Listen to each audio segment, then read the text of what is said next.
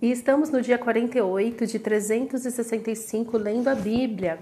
E estamos no livro de Números e hoje são os capítulos 14 e 15.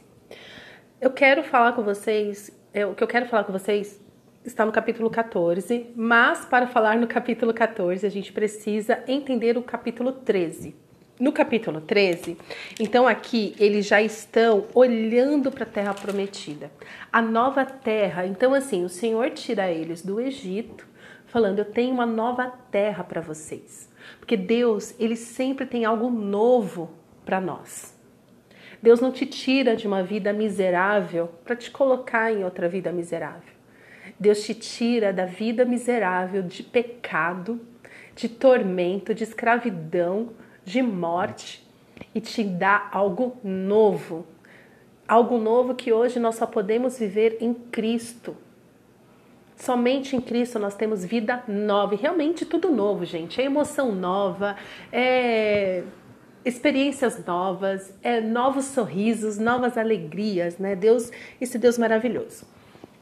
Então, no capítulo 13, relata que 12 espias, 12 pessoas foram escolhidas para espiar a terra, para falar assim: olha, vamos ver a terra que o Senhor tem para nós é lá que nós vamos. Então eles ainda estão no deserto.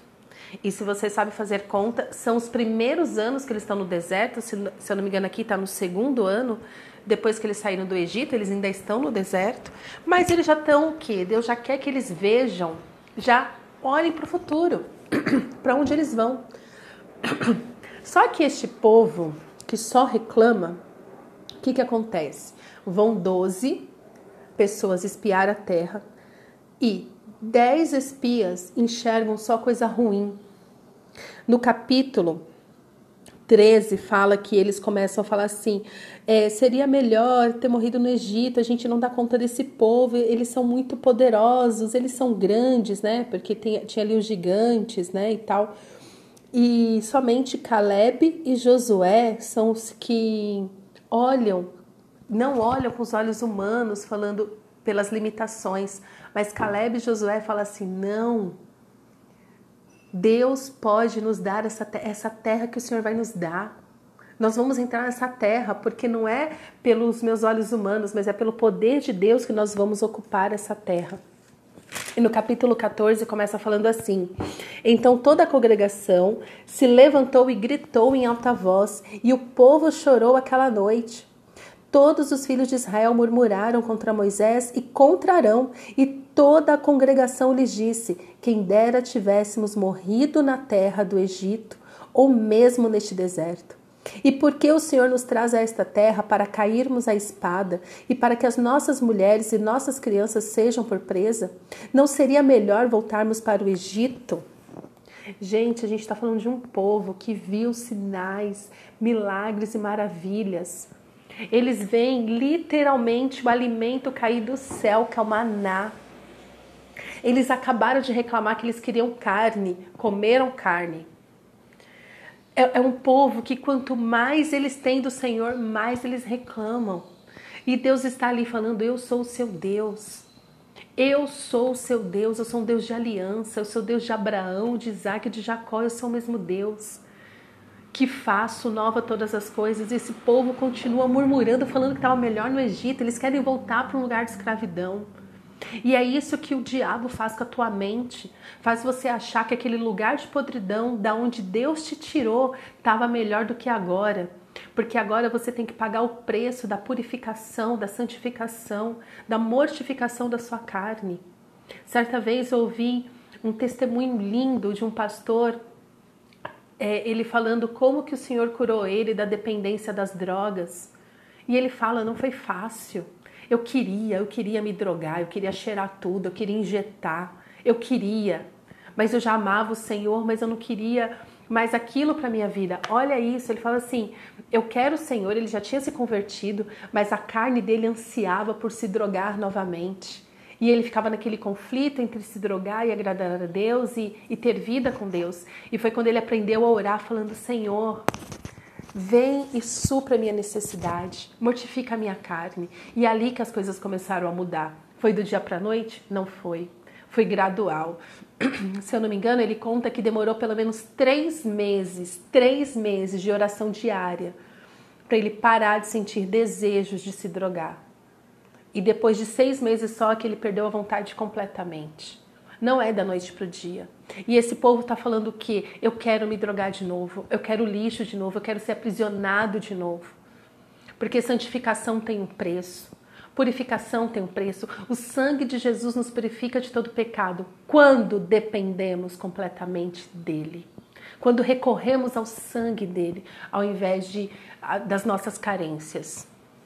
E esse povo começa a reclamar e reclama e começa a fazer planos, não seria melhor?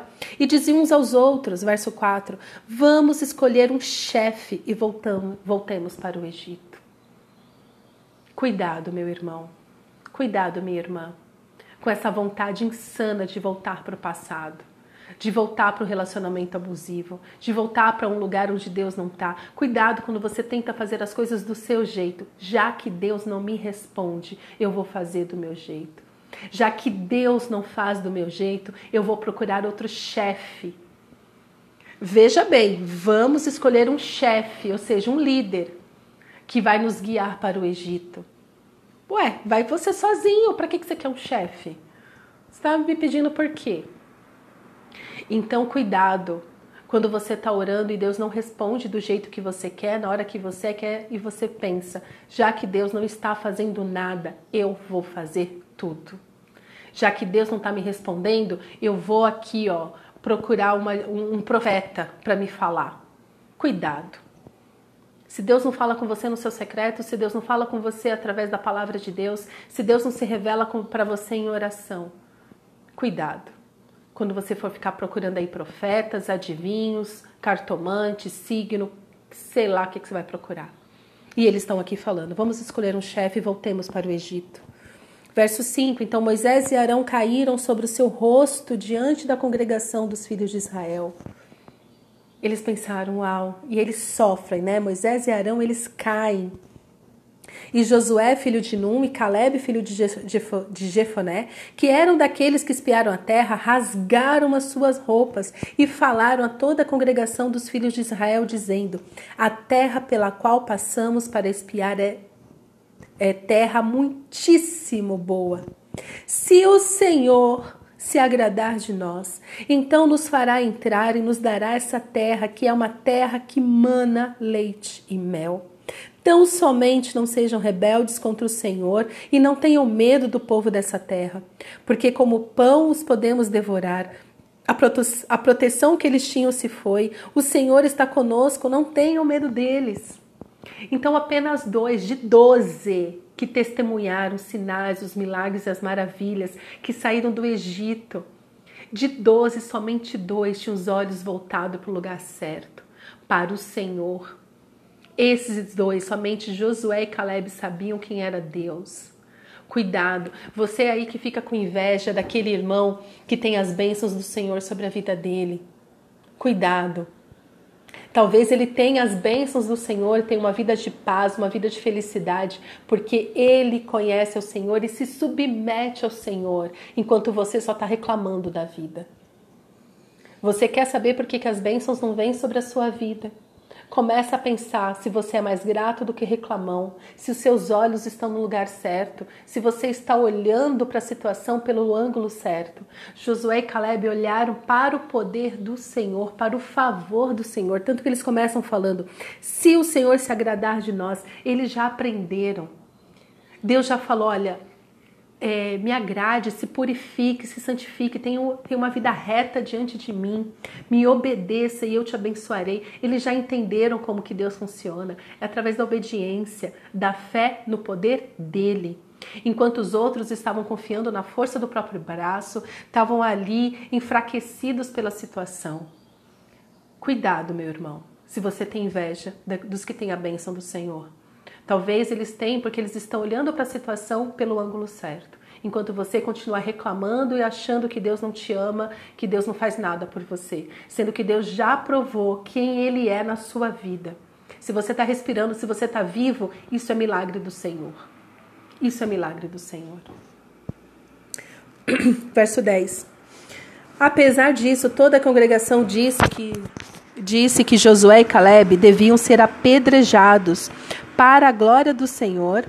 Ah, perdão. Porém, a glória do Senhor apareceu na tenda do encontro e todos os filhos de Israel, a todos os filhos de Israel. O Senhor disse a Moisés: Até quando este povo me provocará? E até quando não crerá em mim, apesar de todos os sinais que fiz no meio dele? Vou feri-lo com pestilência e deserdá-lo. E farei de você povo maior e mais forte do que este. Gente, olha, é por isso que Deus não dá asa à cobra. Que se Deus me faz essa proposta, eu ia falar: fechou, Senhor, pode deixar esse povo aí e bora começar tudo de novo. Eu aceito, eu aceito o seu Noé dessa geração, eu aceito.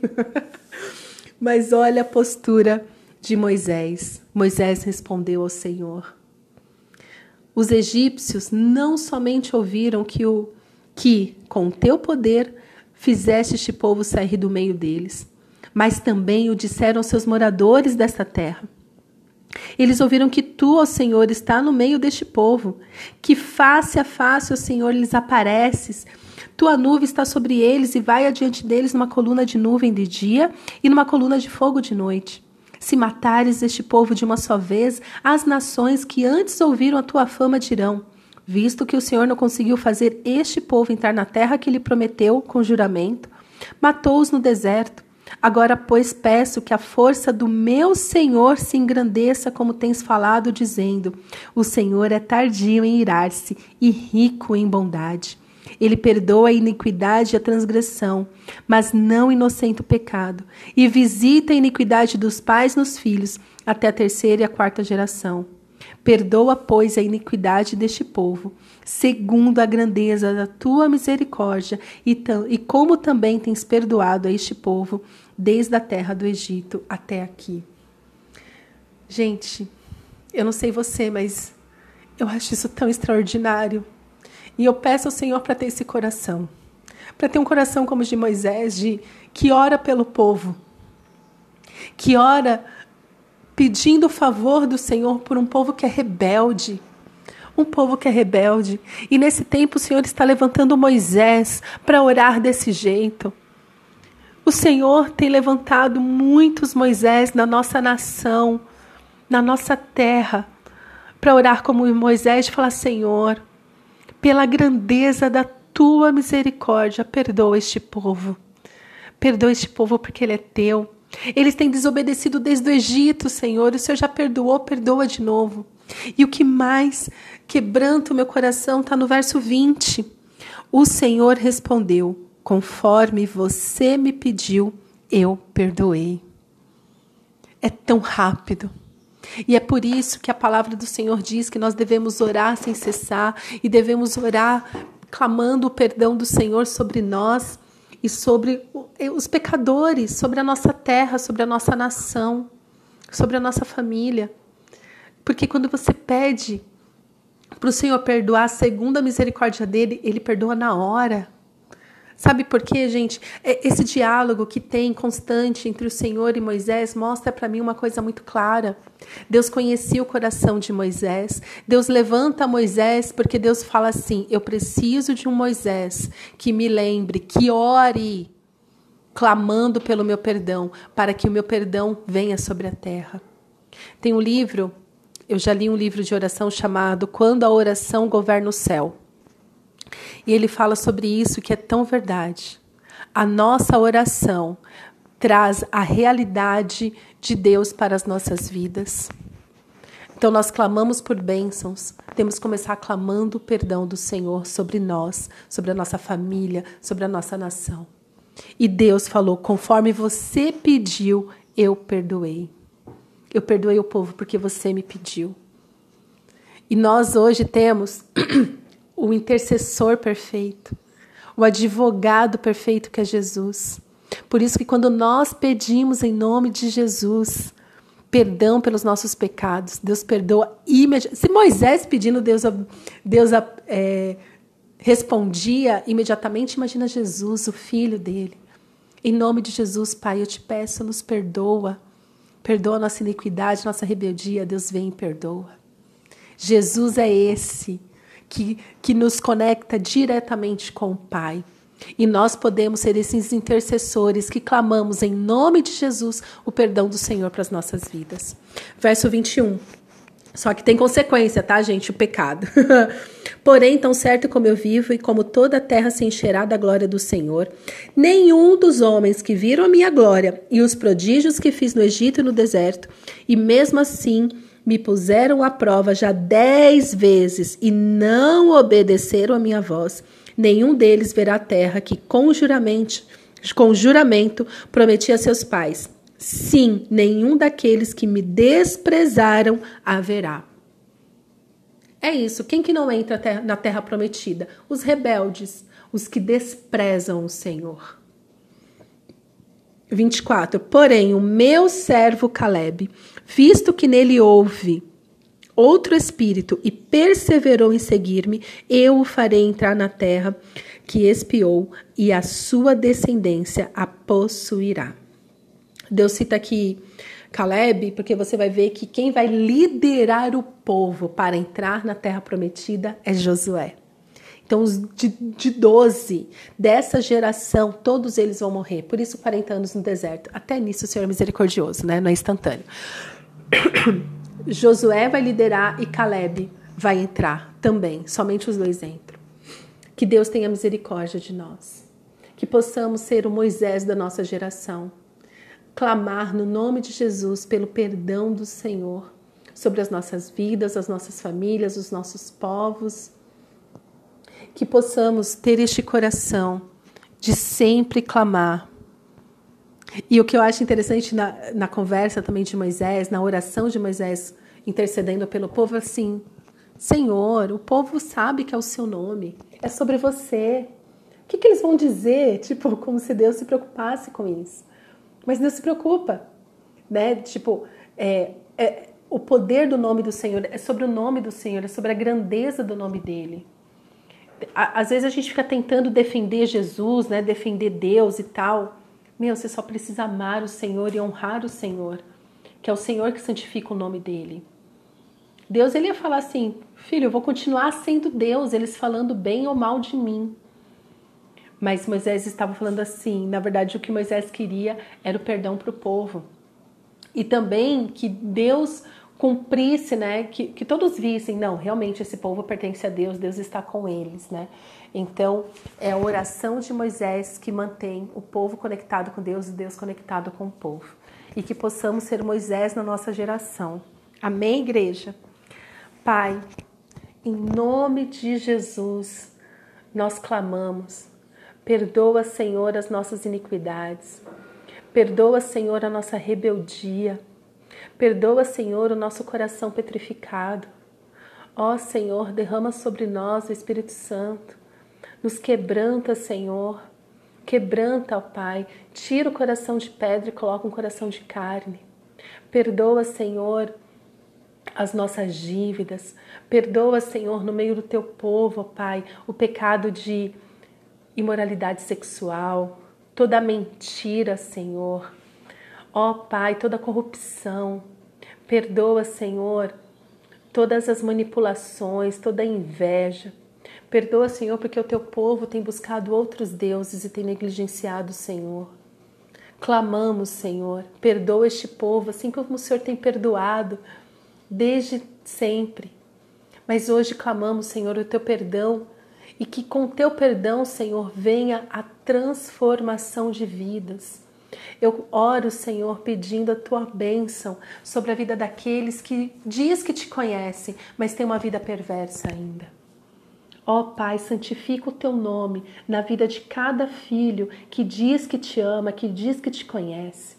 Leva, Senhor, o teu povo a ter um compromisso real com o Senhor Derrama, Senhor, sobre nós o teu amor, o teu perdão, em nome de Jesus. Amém.